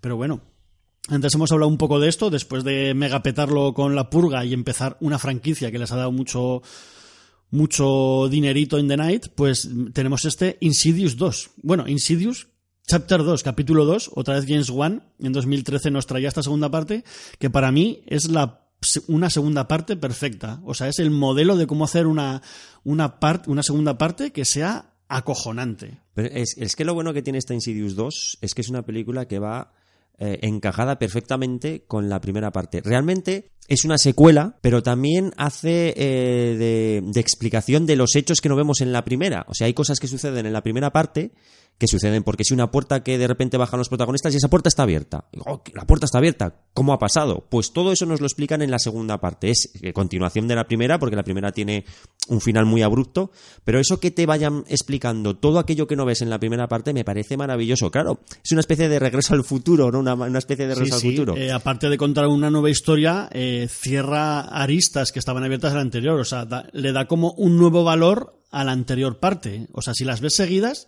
te das cuenta es de un que conjunto, podría ser una película, podría ser una película en, en sí misma. Volvemos a tener eh, los mismos aciertos que la primera, lo mismo estéticamente, musicalmente, no sale de ese de ese punto de la primera parte, pero sí digamos que lo enriquece todo. Y ya sienta ya las bases de cómo va a ser la estética. Tenemos también a Lip Shade, me parece que es la, la, la medium, Sí, el nombre me parece que es que la podemos ver incluso en, en Critters, en la primera parte de Critters. Es una mujer que lleva trabajando toda su vida, me Bueno, parece... algo pasa con Mary. Eh, Exacto, exacto, también, con el perrete.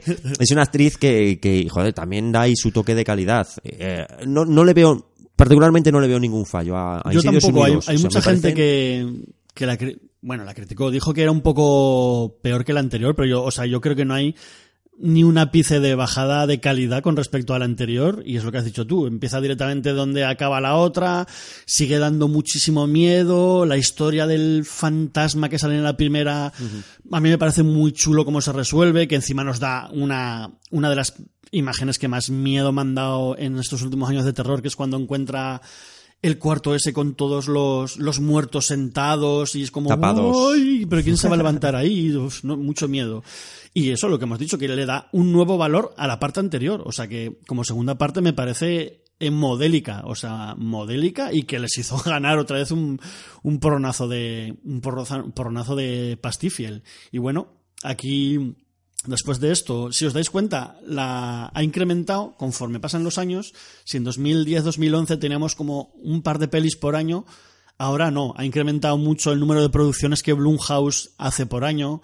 Eh, ahora como se ha triplicado casi, o sea, de pasar de una a dos producciones, ahora estam- estamos en cuatro, cinco, seis producciones al año y todas les dan muchos beneficios, con lo, con lo que eso se va a retroalimentar y van a, van a seguir haciendo muchas pelis. Y aquí, incluso pelis más chiquitinas, eh, tienen, este mismo año tienen una que se llama Plus, que creo que es un drama. Eh, otra, eh, un- una que se llama Best Night Ever, que aquí no sé cómo la titularon, creo que se ha estrenado en televisión o algo así, sobre una despedida de soltera o algo así, o, o un- una noche que salen muchas amigas juntas y les pasan movidas.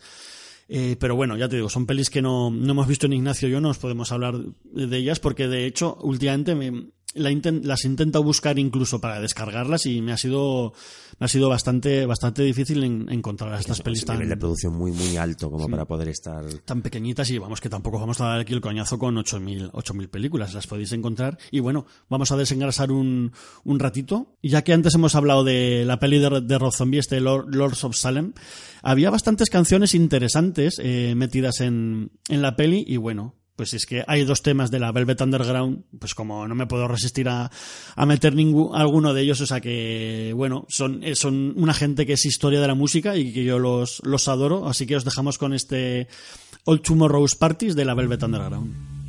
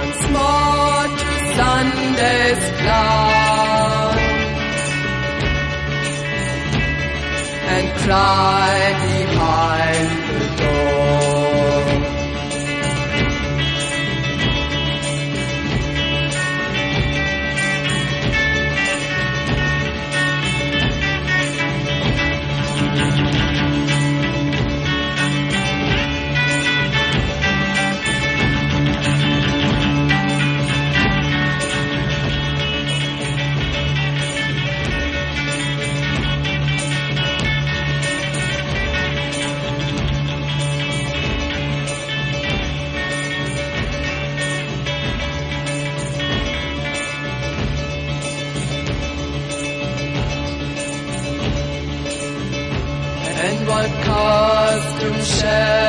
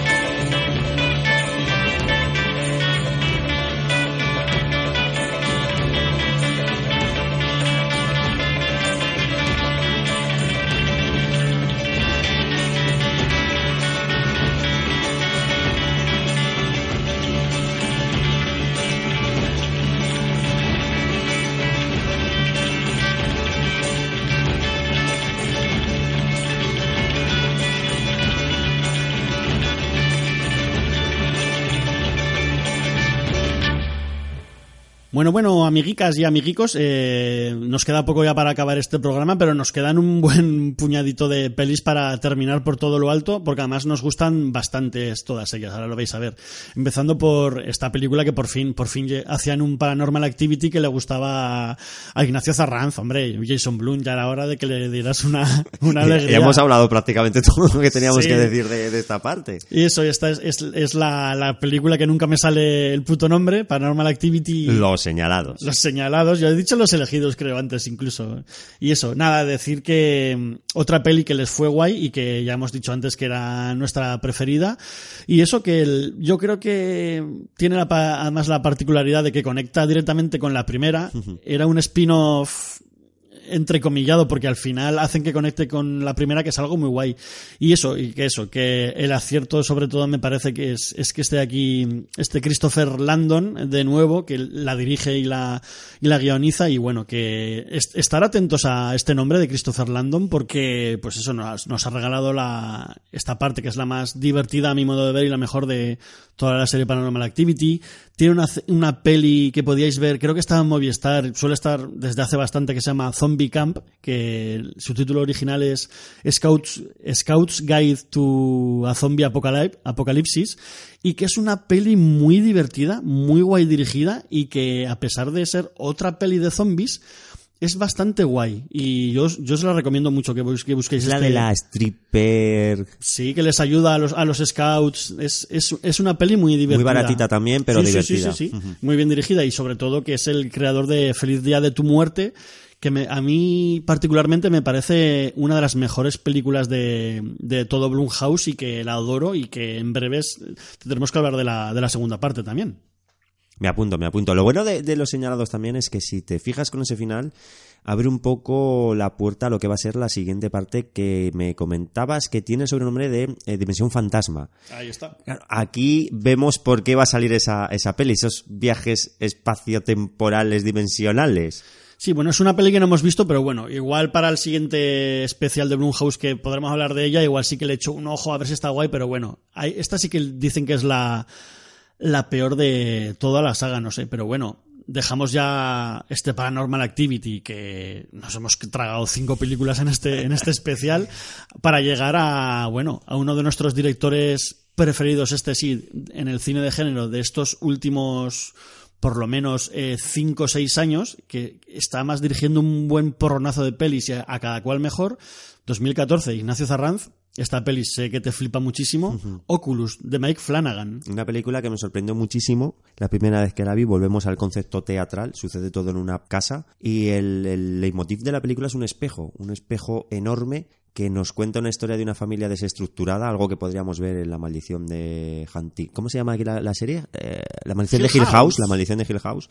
Es un concepto muy similar, una familia desestructurada que tiene un ente sobrenatural, en este caso es el espejo, que es lo que hace que esa familia, que en un principio podría ser idílica, eh, se trastorne. Me parece una película sorprendente, luego estuve mirando ya cuando vi la película, se basa en un corto y demás, es una película prácticamente que sucede en una casa, con mucho viaje temporal que vemos el presente de los que sobreviven de esa familia y a la par nos van contando Es muy, lo que es pasó. muy juguetona la peli, es muy guay. Eh, Y ahí, ahí está el acierto y lo que le da ese toque para mí diferente. Vemos el presente, lo- los críos que sobreviven en ese presente, son una pareja de hermanos, y lo que sucede para que esa pareja de hermanos hace años pasara por lo que pasó. Van mezclando todo en tiempo real, algo como han hecho mucho en esta serie, y le da un- una estética acojonante. Tampoco cuentan nada, o sea, el espejo no sabemos de qué, por, de dónde viene, por qué tiene Que- esa maldición. Que es muy guay también eso, no, no tenemos por qué saber todo lo que pasa. Sí que nos dan unos toques de investigación de la chica. Eso está muy bien, es, es muy realista. O sea, la chica coge, eh, la chica protagonista, Ay, qué guapa Karen Gillian. guapísima, que la hemos visto hace poco en Jumanji y además, guapísima. Eh, digamos que hace un trabajo de investigación, pero no es en plan Iker Jiménez de cojo este recorte y a raíz de aquí, pues es un espejo maldito. No, o sea, vemos que durante eh, un espacio temporal ese espejo por donde ha pasado ha acabado con la vida de sus, de sus dueños, pero no explican el por qué ni el qué maldición contiene, aunque tiene, obviamente tiene un, en el fondo tiene todo muy, muy sobrenatural. No sabría muy bien porque Claro, la película no te explica si es un ente, si es una maldición, es muy engañosa, te hace ver cosas que no son reales, juega con el espacio-tiempo, es muy difícil de vencer esa, maldición que ostenta el, espejo y lo hace patente durante toda la película, te van eh, engañando, les van engañando a ellos, les hace comer bombillas haciendo pensar que son manzanas. Es todo como muy eh, psicológico, muy, muy mental y sobre todo que tienes que estar muy atento a lo que, a lo que está contándote la historia, que en el fondo es muy sencillo, no deja de ser una historia de maldiciones, pero tan bien contada, tan rebuscado todo, que me parece una película sorprendente y todos están maravillosos, todos. Podía haber, es que es lo que dices tú, podía haber sido un Insidious de la vida, un Insidious de- del palo, y no, no, lo que hace Mike Flanagan es da- darle siempre la vueltita, ¿no? A, a esa historia de casa maldita, ¿no? O sea, está, está realmente, realmente guay. Y es, y es lo que has dicho tú, pues, utilización muy guay del espacio-tiempo por parte de Mike Flanagan, de, de saber ocultar la cámara cuando quiere, de jugar con las líneas temporales, de hablar de problemas familiares, pues eso, ¿a qué no suena todo esto? Pues a, a, a la de Hill House, o sea, estaba todo aquí, vamos, la, la semillita estaba aquí ya cuatro es años una- antes. Es una extensión, o sea, la serie a mí me parece una extensión de Oculus con otra historia, pero la película en sí es la base constante de la serie. Todo lo que vemos en la serie, incluso ese plano secuencia tan espectacular donde en la serie se juntan los eh, niños en el presente con los niños del pasado, todo eso ya sale en Oculus. Todos esos efectos, toda esa manera, ese lenguaje cinematográfico, todo eso ya lo vemos en Oculus. Sí, a los a, por ejemplo, eso, a los que os haya gustado la medición de Hill House y creáis que se os ha hecho un poquito larga, que no os ha gustado el final por empalagoso, etcétera, eh, os recomiendo que veáis esta peli porque tiene mucho de los aciertos y quitando esas cositas que hay mucha gente que ha, que ha criticado. Yo creo que os puede gustar un montón y está guay que rescatemos casi todo lo que ha hecho Mike Flanagan porque, o sea, de verdad que...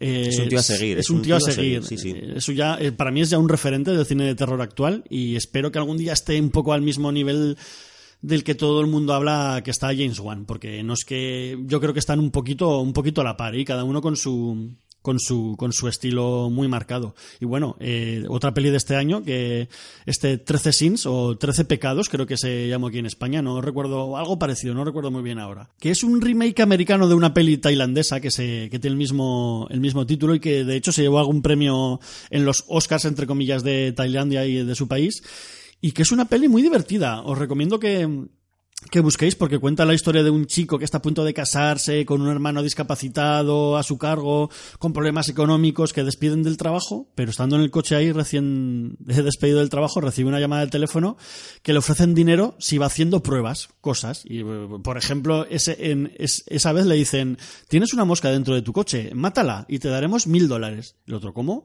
La mata y le llega un mensaje al móvil, clic, clic, clic, clic, clic, clic, su cuenta ha le han sido abanados mil dólares. Y el tío, ¿cómo? Le vuelvan a llamar, eh, oye, si te comes la mosca, te daremos tres mil dólares. ¿Cómo? Se come la mosca y, le, y eh, otro mensaje, a su cuenta se le han añadido tres mil dólares. Pero bueno, todo esto deriva en que tiene que completar estos 13 desafíos. Mira, 13 desafíos, igual se llama así la, la peli. Tiene que ver. Sí, cada vez más brutos en que tiene... pasamos, eh, le hacen hacer, por ejemplo, que, la, eh, haga llorar a un niño en el parque en un tiempo delimitado o no le darán el dinero y perderá ya todo lo que tiene, hasta amputar la mano a alguien en- mientras está el otro vivo. O sea que ya no hablo nada más por si queréis ir viendo los niveles de brutalismo que va adquiriendo la peli. Y bueno, al final yo creo que para mi gusto se desmadra demasiado, y, pero aún así la peli es muy, es muy disfrutable y está bastante, bastante guay. Y bueno, pues eh, lo como hemos dicho antes, durante este año se, se junta con Ryan Murphy para, para hacer este telefilm que se llama The Normal Heart, eh, sobre, creo que es un telefilm sobre, sobre la homosexualidad, creo que es que, que, que se llevó un Emmy a mejor, a mejor telefilm. Y bueno, hasta que llegamos a, como hemos dicho antes, este La Purga 2, Anarquía, otra vez de James de Mónaco, y que ya, y bueno, yo ya he contado que es mi parte preferida, que es eh, muchísimo, me parece muchísimo más divertida que la anterior Party. Muchísimo más loca. Party, la es, que, anterior es Party, que ya es un rescate Party. en Nueva York, prácticamente, la película, ¿eh? Sí, sí, sí, sí, o sea, con todas las de la ley, sí, de hecho, pues eso, el- tienen un poco más de presupuesto y sacan, sacan, Lo sacan de la casa. lo sacan de la casa y nos, nos adentramos en la ciudad y eso, eh, la imaginería visual es mucho más desbordante, ya empieza a haber como muchos neones, ¿no? Muchos colores saturaditos, el, el prota, a mí me mola, el James Grillo, ¿no? Se llama, me mola, me mola mogollón, hay mucha ya tocadita de huevo social, eh, además no, reparte a todo el mundo, ¿eh? Tanto a las clases más favorecidas como a las que menos, pero bueno, que el- yo creo que, no sé, me mola mucho como como escribe James de Mónaco y me mola mucho que tenga ese amor por la por la serie B. O sea, aquí se quita la careta por completo y vamos, nos da una serie B que yo Muchísima yo- más acción, además. con mucha más acción que yo creo que eso que son pelis que triunfan bastante, pero yo las veo bastante me parecerían de nicho, pero ya veo que no, que a la gente se lo pasa se lo pasa pipa con este tipo de pelis. Incluso tienen una. Han sacado la serie que tú comentabas, que cuántas películas pueden. Ahora mismo un poco más, ¿no? Pero cuántas películas pueden decir que han terminado en una. En una serie. Por ejemplo, en nuestra época, Freddy contó con las pesadillas de Freddy. Y para de contar. Y películas de ciencia ficción que hayan desembocado en una, una serie, habrá, pero no es eh, no cualquiera da ese salto a tener una serie de X episodios, 13 episodios, 45 minutos por episodio. Es muy complicado. Es que el lenguaje cinematográfico cambia totalmente, claro. Sí, sí. Y bueno, ya hemos dicho que las- la producción se, se ha disparado aquí. En este 2014 tenemos un porronazo de pelis. Tenemos, por ejemplo, una peli de Joy Johnston, el, el famoso director también de los, de los 80, de los 90, que se llama Not Safe for Work, que es un thriller que pinta bastante, bastante guay. Una peli de terror con payaso asesino que se llama Mockingbird. Sí, esa, esa sí que la he visto y volvemos a ser. Es una película telefílmica con mucho giro y que me recuerda mucho, mucho, mucho a Saw en muchos puntos. Hostia. Eh, una versión de Stephen King, una adaptación que se llama, aquí se llamó Piedad de Stephen Mercy. King, la de Mm. Mercy, que no, no he El visto. protagonista es la es el chico que hacía que hacía de Carl en The Walking Dead. Y yo creo que intentan aprovecharse un poco de ese Del filón. tironcillo. Y para mí nos da una de las películas más flojas, y mira que hay, ¿eh? más Joder. flojas basadas en, en Stephen Tienes King. tienes pa' sí, sí, sí, ¿eh? esta sí que me llevé una desilusión bastante bastante grande porque se junta Blumhouse, se junta Stephen King, Ya. el chico este que bueno, mal no lo hace, le queda mucho por demostrar, pero mal no lo hace. Y es una película que mm, la pondría a la altura, por ejemplo, de, de, de- de Tiny, ¿no? La maldición esta que, que le echan una maldición gitana. Mm. Sí. No recuerdo el nombre que lo, la que vino aquí a España. No es El cazador de sueños, pero no es la mejor obra de Stephen King, ni mucho menos. Tenemos una peli que se llama Stretch, eh, que aquí creo que se llamó Giro Inesperado y que bueno, es una peli divertidilla para ver un domingo así tontorrón. O sea, es una, especie de comedia de acción con Patrick Wilson. Que a mí me gusta mucho como actor, pero no sé, como siempre tiene esa cara de palo, como es un tío como muy serio, aquí no me lo, no me termina de entrar en la peli. Pero bueno, ya os digo, es una peli bastante loca, que pasan un porronazo de cosas durante toda, toda la peli y que, bueno, tienes secundarios muy guay. Está Jessica Alba, Ray Liotta, Ed- Helms o está el puto David Hasselhoff haciendo de David Hasselhoff, que es bastante divertido. Y bueno, eh, tenemos otra peli por ahí que creo que salió en Netflix directamente, o al menos estaba hasta hace poco y no he podido rescatar ahora, que se llama Jezabel, sobre un demonio, ¿no? O algo así, o una posesión que pone la gente bastante regular. Tenemos la, la puta Ouija, que tiene un síndrome bastante curioso de la primera parte me parece una mierda y la segunda es la que, la Sí, que me gusta. En, en el próximo especial hablaremos de la, de la segunda la segunda parte. Aquí tampoco nos vamos a entretener mucho en esta Ouija. Decir que fue un puto éxito. En- Es una peli que costó 5 millones y, y ganó, recaudó más de 100 en todo el mundo. Y gracias a eso eh, hemos tenido la segunda parte de Mike Flanagan, que en la que os podremos hablar en el próximo especial. Pero que eso, yo es una peli que me pareció una mierda. Es que es una película, eh, yo creo que no somos el target de esa película. Yo creo que es una película más enfocada a quinceañeros en esa franja de edad. Los actores y las actrices son muy jóvenes. Tenemos a la, protagonista es la que sale en Motel Bates, que no recuerdo el nombre, que es una tía muy solvente. Yo creo que esa chica tiene un buen futuro. Es una tía que lo hace bastante bien. Pero la veo como una película de terror muy enfocada a un target muy muy concreto y que no nos cuenta nada que no hayamos visto ya por otro por otro lado. Ya hemos visto películas con tablas de ouija para parar un tanque. De producción volvemos a lo mismo impecable. No puedes no la ves y dices joder esto como chirría para arriba para para abajo el lenguaje pero claro no te sientes identificado ni con ellas ni con lo que hacen. La actitud de muchos en muchos casos es una actitud tonta. No deja de ser una película que se puede haber hecho en los 80 perfectamente verla nosotros y decir joder cómo me mola no porque hemos visto cosas peores no pero en este caso sí que es una peli que no, no me llegó a gustar nada y la segunda parte sí que me mola bastante. Sí, ya, hemos, hemos dicho que os podremos hablar de ella en, en nuestro segundo especial de Blumhouse porque nos queda ya muy poquito tiempo, nos queremos dar la paliza y este programa se está, se está alargando un poco. Pero nos hemos dejado eh, dos pelis bastante guays para, para terminar este primer especial de Blumhouse.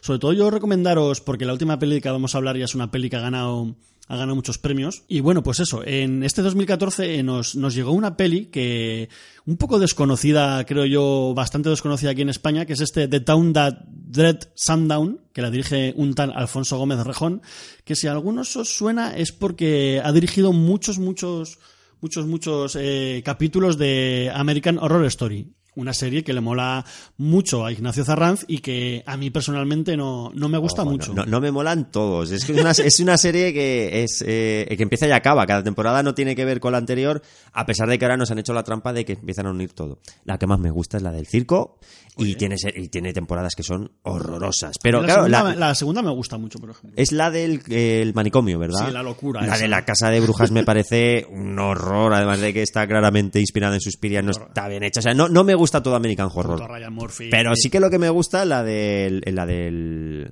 el circo de los eh, Freaks, por así decirlo, que no deja de ser eh, la- una versión actual de Freaks, la parada de los monstruos, me parece muy chula. Pero el resto, no te creas, eh, no te creas. Bueno, pues aquí eso, eh, Jason Blum se volvía, se volvía a liar con Ryan Murphy después de haber ganado el, me imagino que es eso, pues después de haber ganado el, el Emmy ese con el, con el telefilm dirigido por el productor, pues dijo, oye, pues mira, tengo una idea aquí en la cabeza que es hacer una especie de remake de una peli de terror de los 70 que debe tener bastante culto en Estados Unidos, pero que yo no recuerdo haber visto nunca, que se llama igual que, que esta, The Town That Dread Sundown, que aquí eh, tiene el título de Terror al anochecer. Es una peli del 76 y curiosamente He estado investigando un poco y sí que es un proto-slasher bastante anterior, pues eso, a Halloween o Viernes Viernes 13. 13, Incluso el asesino de este terror al anochecer lleva ya una máscara.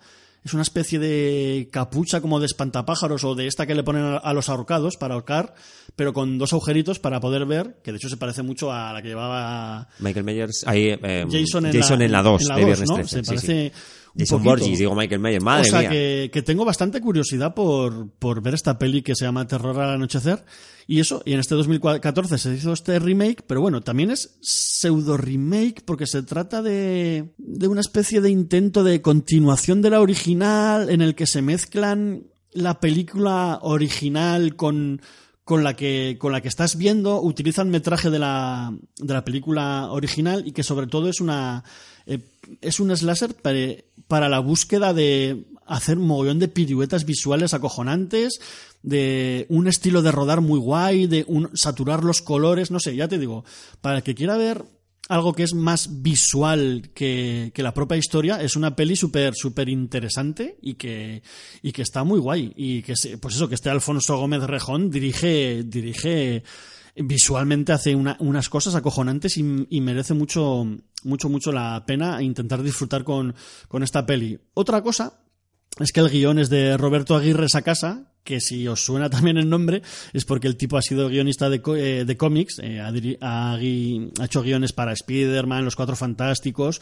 o, el, o fue el que ha hecho resurgir el eh, Sabrina, el cómic de Sabrina que lo ha petado tanto y que ha dado eh, ha dado a, A que se serie, haga la serie de televisión es, es de este es de este tipo pero también es que ha hecho muchas ha hecho de guionista para Ryan Murphy para la tele pues desde desde Glee o cosas así, a megapetarlo también estos últimos años con, con su adaptación de Archie para la tele, que es- se llama Riverdale, y también es el que ha, creo que es productor de, de la nueva serie de Sabrina y es el que hace sus guiones, que también, o sea, con estas dos series lo ha, lo ha megapetado, sobre todo con los adolescentes, o sea que si os gustan, pues eso, os gusta un poco American Horror Story y los guiones que hace este señor, os gusta Riverdale y, y Sabrina y sus cosas buenas, pues yo de verdad que os, os emplazo a que veáis esta peli, que la busquéis por ahí, porque es una peli bastante, bastante interesante y, y levemente distinta a lo que se suele hacer en el cine, en el cine de terror actual.